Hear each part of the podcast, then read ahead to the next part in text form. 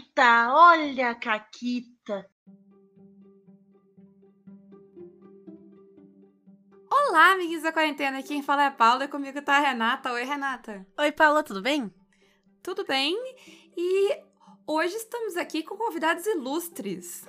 É verdade, temos aqui no Caquitas alguém com quem eu já joguei. Eu não sei se você já jogou a Paula, já jogou com ele?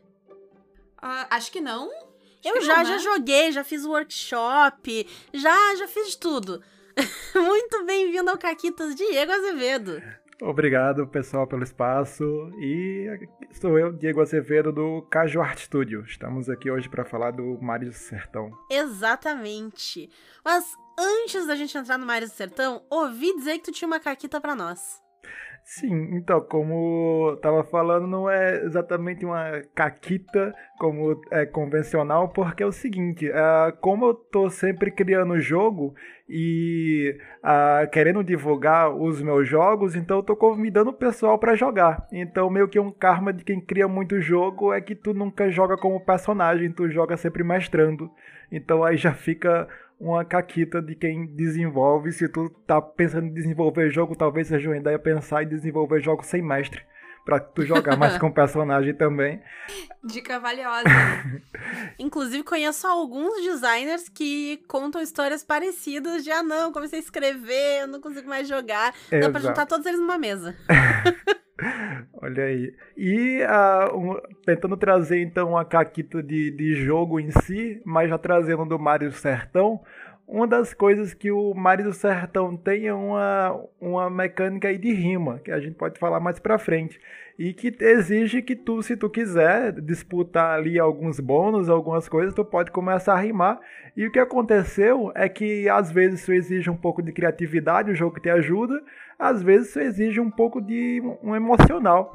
E uma vez jogando Mario do Sertão uh, lá no canal da Ray, a da Ray Galvão, tava jogando com a Silvane, a Evelyn e o professor Luciano.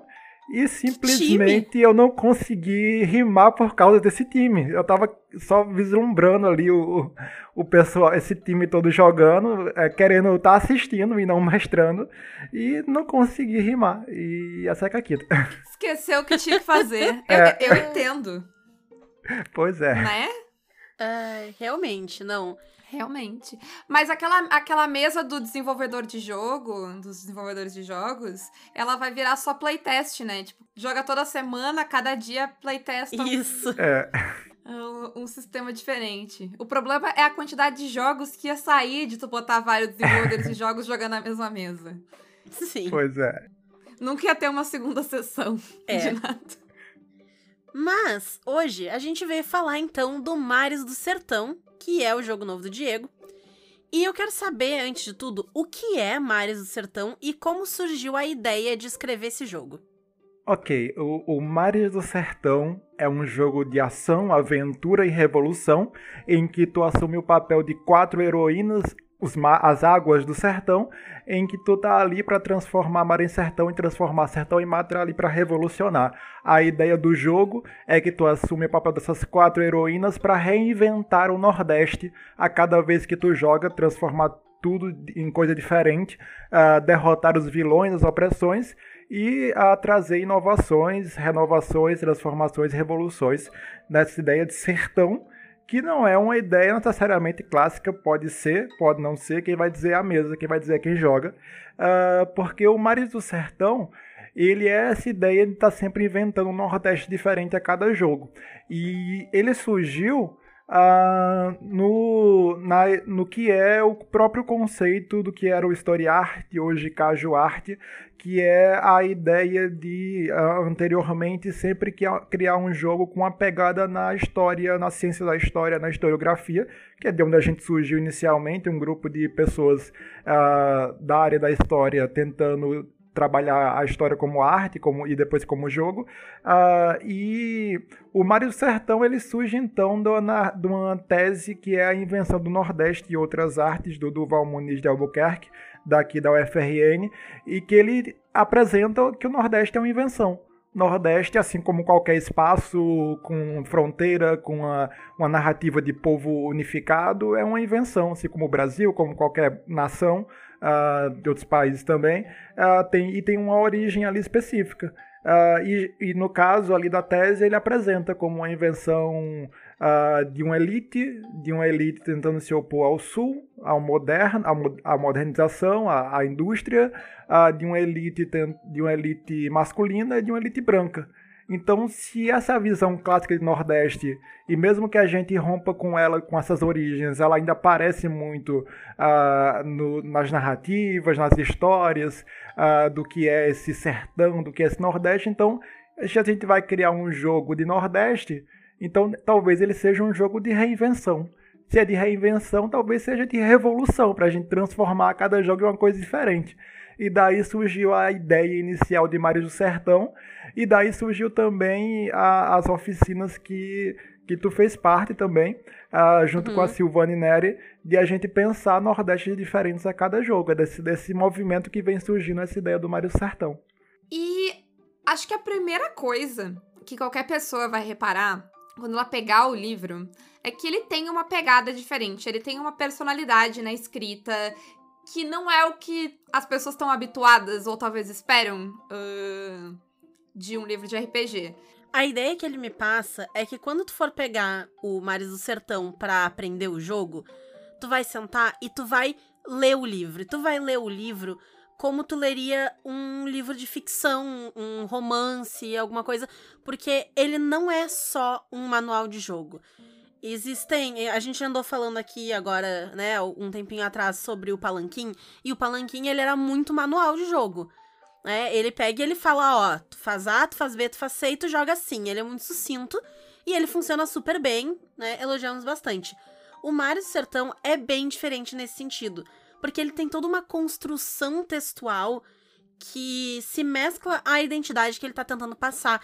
Então ele é tem outra rima, proposta, né? é outra proposta, exato. Então ele é um livro que tu vai sentar e tu vai ler, tu vai é, ler esse livro vai ser uma atividade, não é só uma coisa utilitária ele vai te trazer um prazer de leitura, que não necessariamente os livros de RPG costumam trazer, porque eles não costumam ser, a maioria, ao menos que eu conheço, não costuma ser escrito de um jeito tão literário, digamos assim. Sim. É, é, é, é que bom que vocês gostaram dessa, dessa abordagem.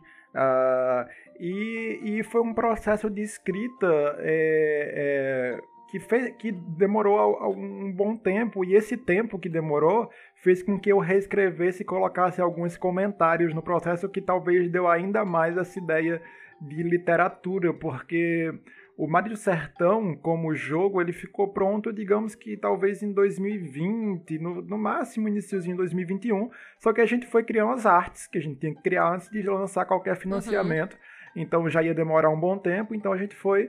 Ah, teve esse tempo para voltar a, a, a, ao que foi criado como Mario Sertão, e como eu falei, é um jogo sobre reinventar Nordestes. E de repente eu estava lendo o, meu, o, o próprio manual e fui percebendo que ele estava no Nordeste muito clássico.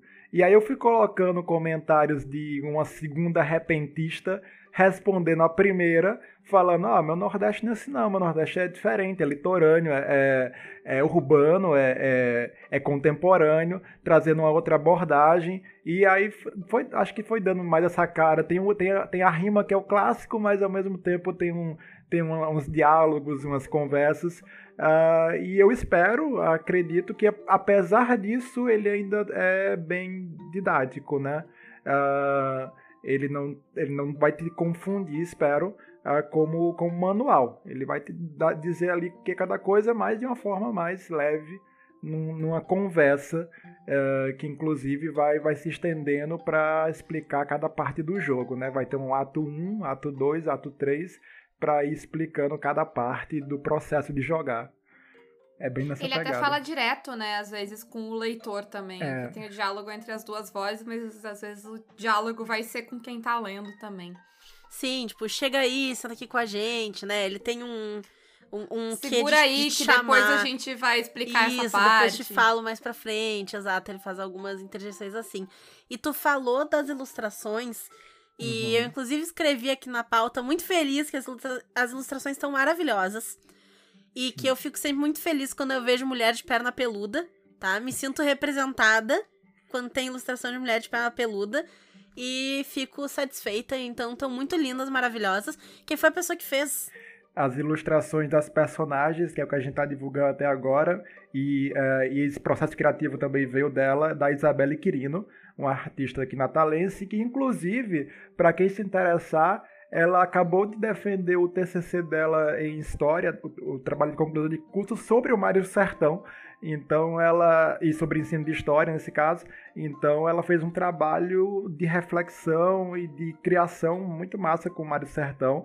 Uh, e a Isabel ela ilustrou todas as personagens, desde de, de, de uh, vilões, heroínas, a Trindade, a Repentista, já cenas que que a maioria não viu ainda, só quem jogou mesmo e, e, assistiu às lives, que são as cartas do meio do baralho. Quem fez foi o Jefferson Oliveira, também artista daqui de Natal.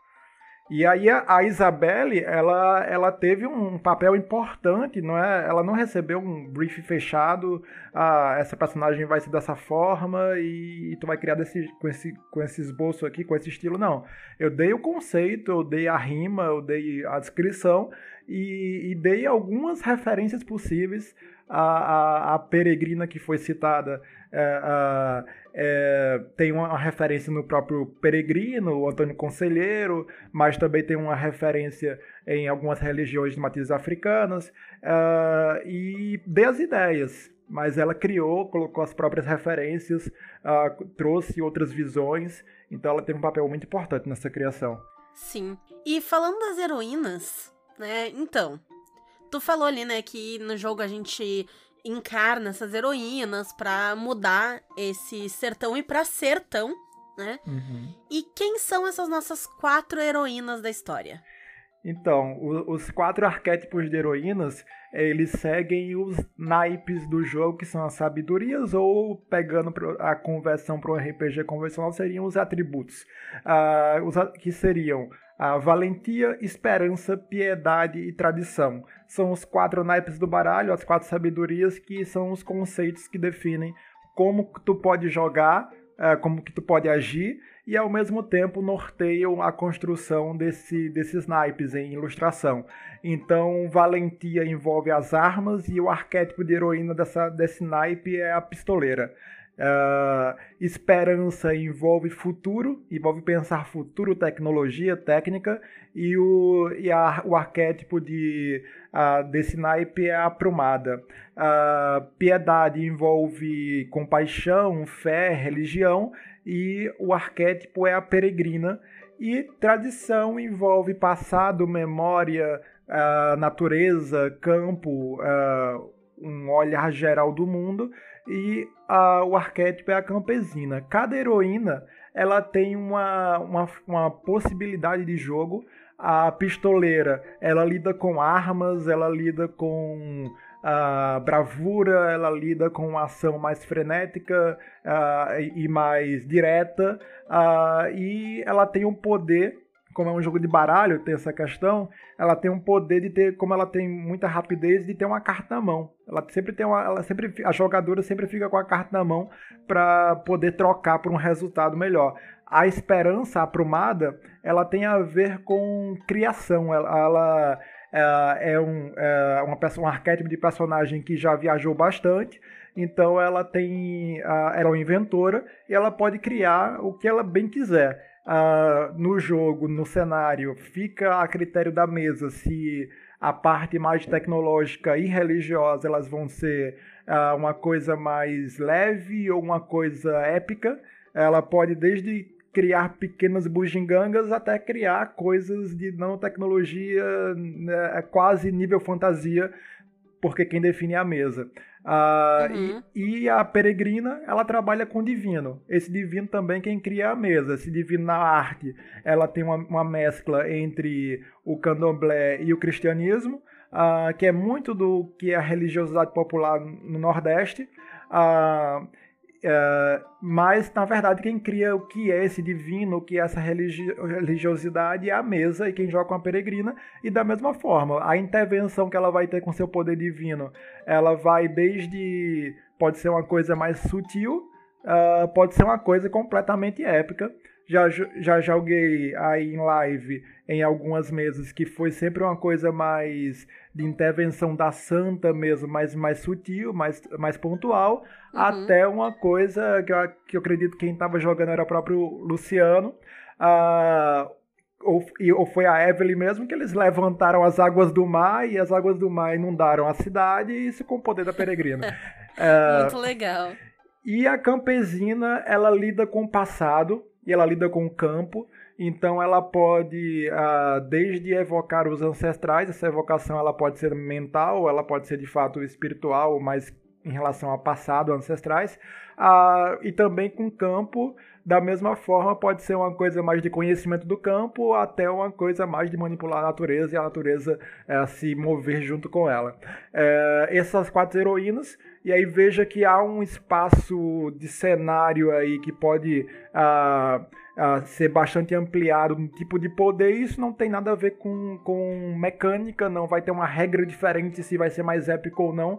A mecânica é a mecânica de uh, puxar cartas para ver o que acontece dentro do teu, do teu conceito, do teu arquétipo e uh, simplesmente se tu usa o teu conceito, se tu usa o teu arquétipo, tua sabedoria, tuas artes que tu tem no teu personagem, tu vai puxando mais cartas. Então a mecânica ela não limita nem induz o tipo de narrativa que tu vai criar nesse sentido de nível de poder. É, uhum. é bem nessa pegada. Até nessa pegada, se tiver menos jogadora, tem como juntar essas heroínas. Sim, é. É uma coisa é, que é bem interessante de fazer. Tu pode tanto jogar com as cartas de vilões, não como vilão, mas transformando em heroína, em herói, dependendo do vilão. Uh, tu só pega. Porque tu constrói a, a, o personagem uh, só, pega, só com as cartas. Com tudo no jogo tu faz com as cartas. Tu não nota quase nada. Então tu pode simplesmente trocar o lugar que seria a personagem clássica por uma carta de vilão. Pronto, tá feito um novo personagem ali, um novo arquétipo. Uh, uhum. E a mesma coisa, tu pode, se tu tiver menos jogadoras, tu pode pegar, por exemplo, a pistoleira e a peregrina e jogar com a pistoleira peregrina, que inclusive tem um, um, um tem um cordel sobre isso. Tô imaginando uma freira de metralhadora. a pistoleira peregrina. o, que, o que me inspirou essa mecânica, essa possibilidade, foi justamente um cordel em que tem um, um pistoleiro peregrino, ele anda com uma cruz nas costas o tempo inteiro, só que dentro da cruz tem uma espingarda. Então é bem nessa pegada. Bom demais. Perfeito. Bom demais. E tem uma quinta jogadora, né, que é a arrepentista, porque é uma coisa que eu gostei bastante que no próprio livro fica bem claro que a arrepentista, que é quem tá narrando, uhum. é mais uma jogadora. Uma jogadora com uma função um pouco diferente, é. né? Isso. E o que eu achei maneiro na Repentista é que, ok, ela vai ter o papel de narradora, né, um pouquinho mais tradicional, de uhum. apresentando desafios, colocando obstáculos e tal. Mas tem uma mecânica que é só dela, que é a carta da repentista. Isso. Que é uma carta que vai estar tá no baralho, né? E enquanto as pessoas estão jogando, eventualmente alguém vai comprar. O que, que acontece quando se compra a carta da repentista? Então, se a carta da, da, da repentista aparece, é o momento dela brilhar. Enquanto um dos princípios da repentista é fazer as personagens brilharem, dar, dar um momento para elas, ajudar, incentivar elas a, a a realmente se, se transformarem em heroínas. Quando a carta repentista aparece, é o momento da repentista. E ela define para onde vai o repente. Pode ser, pode ser para uma bonificação, pode ser para trazer águas para o sertão, trazer e, e incentivar a revolução, pode ser para trazer maldição e trazer fogo no repente mesmo. E ela tem a total liberdade de definir uh, qual é o viés que ela vai escolher. Se ela acha que o repente está muito fácil, está muito tranquilo, que a aventura está tá, tá muito tá muito parada, ela pode meter fogo no repente, trazer um novo vilão, trazer uma, uma complicação e ela toma essa decisão. Mas se ela acha que uh, tá tudo muito legal, indo para o caminho bom e ela quer incentivar a, a revolução, então ela traz bonificação, coloca a chuva chegando ao sertão, trazendo uma, uma a esse Nordeste e, e a incentiva o sucesso. E ela que define o que acontece. Aí fica na mão da repentista. É, e a outra coisa que a repentista também tem um certo protagonismo é no duelo de repente, que é o seguinte: ah, tu. Quando tu, tu tá jogando como, perso como personagem, tu simplesmente quer fazer o que você quiser, você pode puxar uma carta. É, o Mario Sertão ele tem um princípio de design que tu não é punido uh, punida por não fazer uma coisa que estava prevista, e sim você é incentivada a fazer o que o jogo se propõe. Então, se tu faz uma coisa qualquer, tu puxa uma carta. Agora, se tu Isso. usa os teus, as tuas sabedorias que tu tem na tua ficha, na tua personagem, tu consegue puxar mais uma. Se tu usa as artes do jogo, que também tá na tua personagem, que ela tem à disposição na tua fala, na tua narrativa, na tua cena, tu puxa mais uma. E se tu rimar, aí tu puxa mais uma. E não necessariamente tem que ser nessa sequência. Você pode escolher uma coisa ou outra, uma rima, ou então só sabedoria, ou então vai combando tudo isso. Agora, se tu rimar, aí a repentista, se ela quiser, pode iniciar um duelo de repente. Que aí ela vai fazer uma réplica rimando. E aí, se ela fizer a réplica, em vez de tu puxar mais uma carta, tu puxa menos uma. Aí você tem o poder de fazer a tréplica. Se tu fazer a tréplica rimando, aí tu vence da repentista e puxa mais duas. E aí, por regra, a regra básica é essa, acaba aí, com vantagem para quem joga como personagem. Mas, como regra opcional, se a pessoa quiser é, seguir com esse duelo de repente até alguém realmente errar e se perder, aí vai de cada mesa. essa é a ideia. Sim. Eu achei muito Sim. legal, porque ela é uma mecânica é, de base simples, né? Então tu vai fazer um negócio, tu vai puxar uma carta. E aí, se tu tirar. E, e são só as cartas numéricas, né? Porque é. as cartas de letra, elas são personagens. É, e então a gente vai, né, vai entrar um pouco em especialmente três desses personagens um pouco mais adiante. Sim. Mas então, se tu tira de 2 a 5, tu falha. É. Se tu tira de 6 a 8, tu tem um sucesso complicado, em que tu vai conseguir, né, fazer e tal, só que tem um, um porém, um esquema. E com 9 ou 10 é um sucesso, tudo dá certo, tudo vai muito bem. Isso. E a questão é que tu escolhe qual carta que tu vai usar. Então, se tu puxa uma só, tu só tem uma opção. Se tu tá usando as suas sabedorias, tu puxa duas, tu tem duas opções para escolher, e assim vai. Então, quanto mais tu for combando, né, usar rima, entrar aí nesse, nesse. E eu adorei, tá? A questão da rima. Uhum. Porque, modéstia à parte, eu sou muito boa nisso. em criar coisa na hora e fazer, eu tá. Olha a primeira safada. Eu sou, tá? Mas assim, eu, eu tenho duas experiências com isso, que uma é, eu crio músicas pros meus gatos o tempo todo, cantando quanto eles são lindos. Então eu pego uma música e faço uma paródia na hora em cima de como meus gatos é, são lindos. É. E a minha irmã, inclusive, às vezes me grava e ri da minha cara. Às vezes ela canta junto. É, então, eu faço isso. E fique claro que não necessariamente são sempre boas rimas. São rimas, rimas, porque não precisam ser boas rimas. O sistema te Exatamente. diz isso. É não é pra ser um poeta incrível, maravilhoso. Exato. Entendeu? Não. É para fazer rima. É pra te divertir. É, bota né? cara tapa e te diverte. E a outra coisa, eu sou muito boa do improviso dessas tretas. Vocês já estão jogando Inferno 1, eu fiz uma profecia inteira. Entendeu? Uhum. Rimada.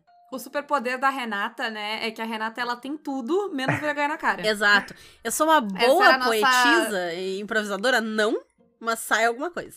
É o que importa. Sim. a, a gente tinha. Era nossa, no lema da Renata no antigo trabalho que a gente trabalhava juntas, porque o armário dela tinha todas as coisas. Então é isso, a Renata tem tudo menos vergonha na cara. E então a gente tava falando, tem vários jeitos de tu puxar essas cartas e tal. Mas teve um que a gente não comentou muito, que são as artes. O que, que são essas artes que estão nas fichas também? Uhum. É, as artes, as artes do, do, da personagem do baralho são isso mesmo, são duas coisas. Primeiro é isso, são artes, o baralho é ilustrado, então a, os ases do baralho são os arquétipos de heroínas, o JQK, como tu falou, as outras letras são os vilões, uh, e os números têm cenas. Então as cenas elas tanto compõem a tua personagem como conceitos, como arte, uh, e arte no sentido de do, do, do, do, fa, do fazer, uh, do saber fazer ou do fazer coisa ruim, ou, aquele, aquilo que só tu sabe fazer, arte de menino. Uh, então são tuas artes, aquilo que tu sabe fazer, e quando tu tá lá jogando e tu tá agindo, tu pode usar dessas artes para a narrar uma coisa diferente. Um, um, alguns exemplos dessas artes é o futuro escafedeu, que é uma arte dentro do naipe de esperança, e ela é, ela é de, um, de um valor baixo.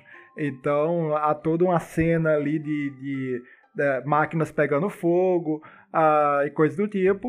Uh, e entre uma, já na Valentia tem uma outra arte que é Tu Não Aguenta Nem Eu, que é um conflito de que tem armas quebradas ali no chão, uh, que, que é, um sucesso, é de sucesso complicado. E aí, os números não importam quando faz parte da tua personagem. Tu, tu usa a arte e aí tu a, incrementa a cena com aquela ideia a, que tu quer agir. Ao mesmo tempo, quando tu vai puxando cartas, vão aparecendo os números, os resultados e também acompanhado, obviamente, das artes. Então, aquilo ajuda a, a repentista também a se inspirar o que é que vai acontecer na cena seguinte, tanto pelo valor, que vai ser um sucesso, uma complicação, uma falha, ou, mas também pela narrativa e também pela arte então meio que ajuda a repentista a ter referência. Muitas vezes, como é uma, é uma, é uma imagem assim mais, mais geral, não é uma coisa tão específica cada arte, uh, meio que vai combinando com a narrativa. Uma coisa que aconteceu recentemente num jogo foi com a, com a Mai Carneiro. Ela estava jogando como campesina e ela decidiu a, usar da, colocar as mãos na terra para que a, as plantas elas surgissem ali da terra e apareceu uma arte que era justamente as uma mão surgindo da terra com as raízes a, cobrindo aquela mão e ficou perfeito ali na cena. Então isso acontece com uma certa frequência. Uma outra coisa que a arte também traz, que junto da arte tem um título, como eu falei, é que um, existem alguns grupos de, de artes ali no conjunto do baralho que elas têm frases que rimam entre elas. Então isso ainda pode te ajudar a pensar as rimas, se por acaso tu pegar cartas rimadas na tua personagem. Então é bem nesse sentido que a arte serve. Muito legal. Eu, é, uma das coisas que eu curti muito sobre o Mário do Sertão é justamente que ele usa as cartas. Uhum. E ele usa, parece que ele espreme assim a carta até tirar todo o suco da carta, entendeu? Porque é o naipe, é o número, até a posição da carta na mesa vai fazer diferença para marcar ferimento, marcar coisa. Então, ele usa de tudo, assim. Né? Quantidade né? de coisas. É, a quantidade né? de recurso da carta. É, foi bem, bem, bem numa pegada que a gente já tinha desde o Casas Primais, que a gente já lançou, tá aí de graça no Dungeonista e tal, que é bem nesse mesmo sistema. É, sempre na pegada de, ah, como é que a gente cria um jogo em que tu pode só pegar o baralho, ou pegar o material e começar a jogar sem muita preparação. Uh, então é bem nessa pegada. Não precisa escrever nada, é só pegar as cartas e misturar elas e tá tudo ali para tu começar a jogar. E falando das cartas, e a Renata falou da posição das cartas, uh, tem todo um, um esquema de como essas cartas vão ficar. E uma parte muito importante disso são três pilhas muito específicas de descarte que são as trindade, que são a trindade. Uhum. Então, a trindade uh, faz parte da narrativa e da mecânica, a trindade do julgamento, que no nosso caso é inspirado aí no Alto da Compadecida, é a Santa, o Cristo e o Cão. Uh, inclusive, uma curiosidade, as, as artes... Uh, elas foram inspiradas em homenagem a pessoas que apoiaram o Mário Sertão durante o desenvolvimento das artes. Então, a Santa, a gente já mostrou isso nas redes, mas para quem está ouvindo e conhecendo agora, a Santa tem o rosto da Evelyn. E a, ao mesmo tempo ela tem uma, uma, vestimenta que não é só da santa santa lá do cristianismo, ela tem uma, uma, uma vestimenta de Iemanjá. Ah, o Cristo tem o, o, rosto do Luciano, do professor Luciano, ah, e é um Cristo que lembra Oxalá. E o cão tem o rosto do Diego Bacinello, que todo mundo fala que combina muito com, com, a proposta do, do cão. Ah, uhum. E a vestimenta dele já é uma vestimenta aí mais de uma, uma elite ah, ali do século XIX, um príncipe, que é a ideia do, do cão mesmo. Ah, e também com pegada do Alta Compadecida. Então, essa é a trindade. E a trindade ela faz parte da narrativa, primeiramente, porque é uma coisa que eu não falei, mas em Mares do Sertão as heroínas começam morrendo. O jogo começa de encontro com as águas, elas encontram com a Trindade para saber que elas têm uma missão. uh, derrotar o vilão e trazer revolução. Então elas, encontram com a Trindade e com as bênçãos da Santa e do Cristo e a contragosto do cão, elas retomam com o mar do sertão das próprias águas que elas tiveram um fim, ressurgindo pra, com a missão de, de, de revolucionar. Ah, então, é, essa, esse é um ciclo da, é, das águas que acontece no Mar do Sertão. Então, já começa aí a, a, a, a, relação com a Trindade no ponto de vista de narrativa. E do ponto de vista mecânico, que é essa a pergunta que tu fez, a Trindade ela aparece ali para definir o fim do jogo. E aí começa a complicar um pouco mais as escolhas das cartas. Por quê? Como é, que, é como tu falou, uh, tu pode escolher qual carta que tu vai querer quando tu puxar as cartas da tua ação. Mas por que tu escolheria uma carta baixa? Uma carta de falha? Bem, porque se tu escolhe uma falha, ela vai para o Cristo. É um sacrifício. A carta que tu escolheu, o resto vai para o descarte comum. Se tu escolhe uma, se tu escolhe um sucesso complicado, uma complicação, vai para a santa. É uma ponderação. E se tu escolhe um sucesso, vai pro, vai cão. É uma. É, é, tá tá é um excesso. É, então o que acontece? No final do jogo, a entidade com mais cartas define o fim. Se tiver mais cartas no Cristo, ou seja, teve mais falhas durante o jogo, tu vai ter um final positivo, derrotou o vilão e trouxe revolução. Se tu uh, tem mais cartas na, na Santa, né, mais complicações durante o jogo, tu tem um final mais ou menos, tu até derrotou o vilão, mas não trouxe revolução, vai precisar uma nova aventura no sertão. Uh, se uh, tem mais cartas no cão, por mais que tu tenha acabado de derrotar o vilão, ele pode ressurgir, ele pode trazer. Ah, na verdade, ele era só um vilão inferior, um vilão menor, vai aparecer um, um vilão maior no, no, lugar, tu não traz revolução, a coisa se complica ainda mais. É o final do cão. Então tu tem que ter muito cuidado nas escolhas que tu faz durante o jogo para definir o final do jogo. Então é bem nessa pegada, o que parece muito simples, de início, falando tecnicamente, é só ter falha demais no início e quando for enfrentar o canto começar a ter os sucessos, mas na prática não é bem assim. Na prática tu vai ter aquela cena que tu narrou muito bem, tu fez rima, tu quer ter o sucesso e apareceu uma falha, um sucesso. Aí tu tem que escolher. Aí tu, não, não, é mais, não é mais só uma questão técnica ali, é uma questão emocional, uma questão da cena que tu quer criar. E aí começa a complicar a situação. Ah, e claro, tem algumas mecânicas que vão te fazer manipular um pouquinho a trindade, tirar umas cartas de um jogar pro outro, mas em geral essa é a ideia e que complica um pouco o desenrolar do jogo. É, né? Então, por mais que tu seja um combeiro safado, não vai dar para ganhar sempre, porque se ganhar vai perder. é. né? Esse é o quote mais citado do Caquito. Se ganhar vai perder. Vai todo mundo perder. É, é isso. Mas tu falou agora que tem como mexer nessas cartas, né? E tirar, tirar a carta da pilha do cão, botar a carta em outras pilhas. Como é que funciona essa mecânica de mover essas cartas que já foram usadas? Sim, é, são, são ações especiais que tu pode decidir fazer. Se tu faz um sacrifício, por exemplo, uma heroína vai tomar dano. Só um, só um exemplo que pode engatilhar essa, essa ação, ativar essa ação. A heroína vai tomar dano e vai morrer. Então tu pode assumir a, a, os danos dela e as debilidades que ela tem. Tu faz um sacrifício, tu narra como isso acontece. E aí tu tira cartas do cão e joga cartas pro Cristo. Tu fez um sacrifício. Ah, se tu fizer uma cena de, uh, de compaixão, de perdão, por exemplo, tu perdoar o vilão ali no ato final, uh, tu pode tirar cartas do cão e jogar cartas para Santa.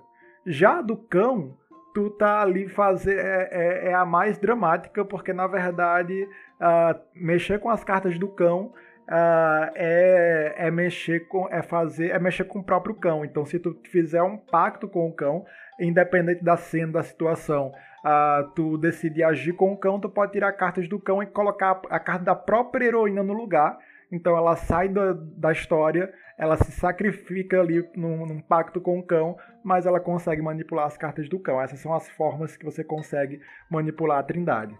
E tu vai pode usar isso mais de uma vez durante o jogo. Geralmente o pessoal usa, faz um sacrifício ali, assume as debilidades, acaba uma personagem ah, morrendo no lugar de outra. e acaba tentando manipular um pouco mais, mas mesmo assim não é suficiente, porque o que acontece bastante, aí já dando uma dica para quem for jogar, é que o pessoal acaba tirando carta do cão, jogando pro Cristo para fazendo um sacrifício, mas durante o jogo teve muito sucesso complicado. Então, mesmo ali no final, não tem como mais ter o sucesso perfeito da Revolução, vai ser um sucesso da Santa. Então, uhum. é, tem que sempre estar tá pensando ali estrategicamente durante o jogo. E essa maleabilidade da história, né, de tu ir de tu ter poder de contar ela, ela também tá na, na linha narrativa, porque tu não precisa narrar só o que tá acontecendo agora, né? O jogo te permite narrar coisas que aconteceram antes, contar o que aconteceu no passado. É, é tipo, na prática é um flashback. É, tu, é, é, é isso, narrar o que aconteceu no passado para que você tenha vantagens no presente. Então, tipo assim, tá numa situação ali contra o vilão e, e aí você não sabe o que fazer, mas tu é uma inventora, tu é aprumada, então tu pode decidir que uh, no passado você botou câmeras ali, ou botou algumas engrenagens, ou preparou uh, o teu mecanismo para ter, sei lá, magnetismo. Isso vai ser importante porque a cena tem, muito, tem muita coisa de metal em volta. Ah, mas como é que tu fez isso? Aí tu vai jogar no passado, é, nesse flashback, para ver se tu realmente conseguiu o que tu queria ou se aquilo vai trazer mais complicação. Mas o fato é que tu vai jogar no passado para tentar preparar a cena para o presente. Tu não precisa ficar sempre planejando tudo antes, tu simplesmente inventa ali na hora e vendo o que é que dá. Que é um grande, uma grande mazela da mesa de RPG, né? Que é o plano. Sim. Tu ficar, as pessoas ficam três horas preparando o plano e daí dá tudo errado na sequência. É. Vai lá, Sempre. falha no primeiro teste e aí o plano vai para água abaixo. É. Ou tu tinha uma presunção totalmente errada do que ia acontecer. Tu imaginou uma cena e não tem nada a ver com aquilo. Exatamente. E aí a gente joga isso pra frente e joga isso pra, pra durante o, o, o jogo em si. E essa é a ideia. Perfeito. Enquanto a gente tá jogando, então, uma coisa que chama atenção é que os atos do jogo, né, as, as etapas do jogo, elas têm uma ordem de início, fim e meio, certo? Uhum. É, a gente construiu o manual nesse sentido. Como é que acontece isso? É, é o, o jogo, uh, ele começa, como eu falei, é, falei rapidamente, uh, com as heroínas jogadas ao mar, ao rio, a ribeira, enfim, as águas, uh, elas, elas são derrotadas pelo vilão e elas não são derrotadas como necessariamente, necessariamente heroínas. Elas podem ser, uh, já de, desde o início, heroínas, mas elas podem ser derrotadas como pessoas comuns que nem desconfiavam tanto assim do vilão na verdade é a mesa que vai definindo, cada jogadora vai definindo a sua história prévia, uh, e elas são jogadas ao mar. E aí é o início, é o momento que você vai formar a sua heroína no encontro com a Trindade. Aí tem um primeiro julgamento e tu vai definindo as cartas e tu pode ganhar alguns bônus ou penalidades com as cartas que forem surgindo ali do baralho e na conversa com a, com a Trindade. Aí tu renasce e aí começa o jogo em si. Uh, mas aí no, no, manual eu falo primeiro do fim, né? Que é o encerramento, que é justamente essa trindade, essa relação uh, com a Santo Cristo e o Cão, uh, do, da conclusão. E um detalhe é que no Mar do Sertão não tem exatamente uma morte. Porque se tu é mar do sertão e tu acabou nas águas, nas águas retornou, tu sempre vai retornar. Se todas as heroínas falharem, todas as heroínas virem um fim na narrativa, então elas vão ressurgir, não vão ressurgir no mesmo local, na mesma hora, depende também de outro julgamento com a Trindade, mas elas vão ressurgir. Se uma falha, não, ela fica ali ah, de fato ah, ah, sem, com um fim para ela, mas tem essa, essa possibilidade de todas renascerem, ressurgirem das águas. E o meio das, e o meio que eu coloco o ato 3 é justamente como é que uma aventura funciona em Maria do Sertão. E o princípio é que talvez seja a parte de escrita do jogo, se tu quiser, é que tu tem um mote de aventura, de revolução, e tu, e tu escreve alguns desafios que tu tem que a, superar. Então ele pega muito a, a, numa, numa, proposta mais de narrativa compartilhada, de criação de mundo, de mundo em construção, até porque é um Nordeste invenção. Então tu tem um mote de, de aventura que apresenta o cenário, apresenta o vilão, apresenta as heroínas e como tudo aconteceu, e, e frases que compõem os desafios do que, que cada que, do que, que tem que ser feito em sequência. Por exemplo, ah, tem que num, num sertão clássico contra contra um, contra a rainha do sertão, a, a lamparina nove balas, talvez um, uma coisa clássica seja se aventurar pela, pelo, pelo sertão em busca de vestígios. E esse é o primeiro desafio, encontrar esses vestígios. O próximo desafio seria motivar a comunidade a fazer revolução. O terceiro re desafio seria encontrar o acampamento do vilão. E o quarto desafio seria derrotar, a derrotar os a, a, a quem protege a vilã. E aí, pronto, com esses quatro desafios, que são exemplos, acabei de falar, de inventar aleatoriamente, uh, superados, aí sim é que se vai ter o um embate final com a vilão, com o vilão, que é como se fosse um, um grande, um, um, chefão mesmo, mesmo da aventura. Uhum. É bem nessa pegada uh, que funciona o Mario Sertão. E falando de mote, se vocês quiserem, eu posso ler para vocês o mote da Revolução, que é uma proposta uh, mais genérica, que apresenta as heroínas, uh, e, e a pessoa, se não quiser criar o seu próprio mote, ela pode modificar uma, uma frase ou outra para encaixar na sua própria aventura. Eu acho que seria uma, uma boa apresentação. O que, é que vocês acham? Por favor. Uhum. então vamos lá. Esse é o mote de revolução do Mário Sertão, que está ali no, no manual como proposta para quem quiser modificar. Na tradição desse Nordeste, piedade é acolhida, valentia é exaltada, esperança é descabida, pois semar nesse sertão é sertão por essa vida. E é Mares do Sertão que eu te apresento aqui e ele conta uma história que eu te digo que é assim. Quando o sertão virar mar e o mar virar sertão, as heroínas serão águas que trarão revolução. E antes que tu me peça para das águas falar, digo logo no se que eu já vou apresentar. Valentia pistoleira, esperança aprumada, tradição a campesina, piedade a peregrina, são as quatro heroínas águas da revolução. Não tem homem que se meta a brigar com elas, não vencer vigário e coronel e se, e se brincar até o cão.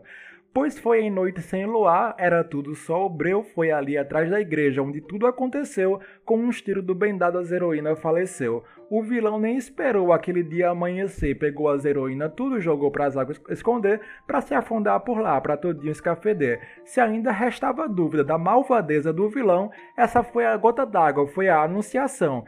Se ela sobrevivesse, mudaria um sertão. Dito e feito, foi assim a cada heroína despertou, ressurgindo da própria água, Ribeiro Praia acordou, com a proteção da Santa e do Cristo Redentor. O sertão vai virar mar e o mar virá sertão, e é tua heroína que trará revolução, o destino dessa terra estará em tua mão. E daí a repentista apresenta a cena geral e pergunta: e agora? O que, é que vocês vão fazer? E assim começa uma aventura de Mares do Sertão. RPG é poesia, é tudo. é, é tudo. Muito bom. É, eu acho que agora nem tem mais eu nada. Eu acho que não. Eu acho que é a nota de encerramento perfeita. Tá tudo dito. Então, gente, acho que espero que todo mundo tenha podido ter um gostinho, né? E agora a gente vai pedir pra te dizer um pouco, então, uh, o que tu quiser pra encerrar do jogo e um pouquinho sobre como as pessoas fazem para ir atrás dele, né? Quem tá pilhado. O, o pessoal do Caquitas é um conhecido, né, Renata? Por se empolgar um isso, pouco. Isso, isso. É, o pessoal gosta de dizer que o Caquitas é a ruína financeira deles, né? Porque. Então, então assim, como é, que, como é que eles vão ser arruinados? Conta pra Pronto. eles. É, o Mares do Sertão, primeiro, antes de falar do, do, catarse, do catarse em si, é, eu gostaria de dizer que o Mares do Sertão ele é uma criação coletiva, então eu escrevi o manual, eu escrevi uh, a, a, a proposta do jogo, mas é, e a Isabelle ilustrou, o Jefferson também fez parte da diagramação inicial, mas é, muita gente faz parte desse projeto. Ah, eu vou citar algumas pessoas muito importantes nessa, nessa construção. A Evelyn, se não fosse a Evelyn toda discussão sobre Nordeste, ah, o Mário Sertão seria outra coisa ou nem seria. Ah, então é muito importante o trabalho dela uh, discutindo, falando que é o Mário Sertão, que é Sertão, que é Nordeste, desde o início da criação. A Mai, o Jorge Valpassos, que leu a primeira versão do Marius, o Luciano, a Carol Bernardino, o César, a, a Ray, a gente tá na, com, a, com a revisão da Yara Cabral, a Andresa Pereira, a Nani Nascimento uh, e várias outras pessoas que estão creditadas lá no vídeo no Catarse, que eu vou falar dele agora para vocês. Então, nesse momento, pelo menos nesse momento que a gente está gravando, o Mário Sertão ele tá como uma prévia no Catarse, lá em catarse.me barra marisrpg. Uh, então você pode seguir a página para assim que ele sair é, você já ter já, já poder financiar. É, ele vai estar tá em financiamento dia 13 de setembro, segunda semana de setembro, é uma terça-feira. Uh, a gente vai ter uh, o baralho ilustrado, a gente vai ter o livro de regras físico-digital, uh, a gente vai ter a possibilidade de você pegar só o livro ou, ou o livro com baralho, você vai, você vai poder pegar as, as cartas digitais para colocar na plataforma que você achar mais interessante para jogar online. Eu uso o Tabletop, onde você pode usar o, o Roll20, o que achar melhor. então, Mário Sertão é isso, um RPG sobre Nordestes, repentes e revoluções. Ele, tá ele vai estar disponível em setembro no catarse.me barra RPG. E se tu quer conhecer mais sobre as mecânicas, cada um dos arquétipos dos vilões, uh, das heroínas, a gente tá colocando tudo no Instagram, no Twitter, no Facebook. É, é Caju Art Studio. Tem jogo também. Também né? tem jogo. Sim, sim. Uh, também tem jogo. Já a gente tá uh, marcando alguns com alguns canais. A gente recentemente a gente já saiu no Mestre X, a, no, no, no canal da, da Mai, nos Jogos Imaginários. A, a gente vai sair em alguns outros locais também no decorrer. A gente vai estar logo mais no Sem Fronteiras também, jogando. Tem alguns jogos antigos, se você procurar no YouTube, mas são versões de protótipo, então são um pouquinho diferentes, mas dá para pegar a ideia do cenário. Uh, e se você quer acompanhar a gente, então, a Caju Art Studio. E também estamos no Telegram. Uh, o link do Telegram é t.me barra cajuarte, arte só ART. E esse é o local que vocês uh, se, se, encontram com a gente. Se te, se te interessou Mares, clica lá em seguir no, no Catarse, porque é a partir dessa quantidade de seguidores que a gente está uh, pensando um pouco, balanceando valores, balanceando um pouco a, a precificação para definir mais ou menos quanto a gente espera de, de pessoas apoiando o jogo de início. Então, se te interessou, já clica lá em seguir no Catarse para a gente lançar o Mares aí do Sertão em setembro. Perfeito. Tem um mês de organização financeira para vocês, assim. Sim. Isso aí. Não, isso não aí. tem desculpa, não tem, não tem o que me culpar dessa vez. Importante ah. dizer também que ele tá, a gente tá saindo junto com a editora Chá. Então ela tá fazendo essa parte da, uhum. da produção. Uh, eu vou deixar já a minha pergunta, Renata. Hum. E aí eu vou te deixar fazer o chapado Caquitas. Mas eu quero saber o que, que vocês estão mais curiosos, o que, que mais chamou a atenção de vocês no Marido do Sertão. E contem aí. E quem quiser ser arruinado financeiramente com frequência, torne-se um mecenas do Caquitas pelo Apoia-se, PicPay ou Padrim. Nós também temos cupons de desconto, cupom Caquitas10 na Retropunk e Caquitas5 na Forge Online, que vende nossa linda coleção de camisetas e canecas. Quer anunciar o teu RPG, o teu produto aqui no Caquitas? Manda um e-mail para contato arroba e fala com a chefa Ana Schermack, que tá fazendo essa parte pro Caquitas, e vamos conversar sobre o que quer que vocês precisem. E era isso aí. A nossa capitalista de estimação Exato, é, é a Ana. Ana. Ela que faz o que a gente não sabe fazer, então é a Ana. Isso. A gente mantém ela numa Beijo, jaulinha para que o capitalismo não escape muito. Ah. É uma caixinha, Isso, a Ana, ela cabe, ela é pequena. pequena. Ela tá direito. Ana é mais baixa que eu, É. gente, é mais baixa que eu. Mas, para não alongar o programa, um grande beijo. E um forte abraço. Até Tchau. mais. Tchau. E acabou, Caquetas.